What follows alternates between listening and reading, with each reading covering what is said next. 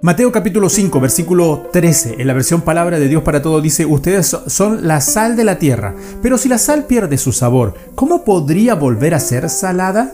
A pesar de que el uso indiscriminado de la sal puede afectar nuestra salud, acarreándonos problemas en nuestro sistema circulatorio, esta sustancia siempre será indispensable en la preservación y la preparación de los alimentos, porque de no estar presente cada comida se vuelve insípida y los especialistas aseguran que con solo una pizca de ella es suficiente para intensificar el sabor de otros productos naturales.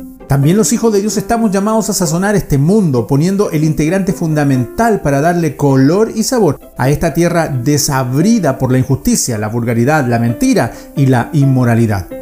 Para lograrlo, es necesario mantener nuestros recipientes llenos de la presencia de Dios, apartándonos de la contaminación del pecado, porque cualquier fisura en nuestra integridad será perjudicial, convirtiéndonos en objeto de burla y avergonzándonos delante de nuestro Señor Jesucristo. Probablemente considere que por aumentar los defectos en las personas que le rodean, sus cónyuges, sus padres, sus hijos o sus amigos, están más distantes de su alma. Este es tiempo de sazonar sus corazones con la presencia de Dios que mora en su ser. Hay que contagiarles con el gozo, la gracia y el poder que viene de lo alto con una palabra de elogio, una actitud de aceptación o un pensamiento de tolerancia que les hará intensificar en sus vidas el sabor de Jesús para que los talentos, los sueños y las aspiraciones de ellos hagan parte de sus oraciones. ¿Sabes? La fe en Jesús es lo que le da sabor a la vida.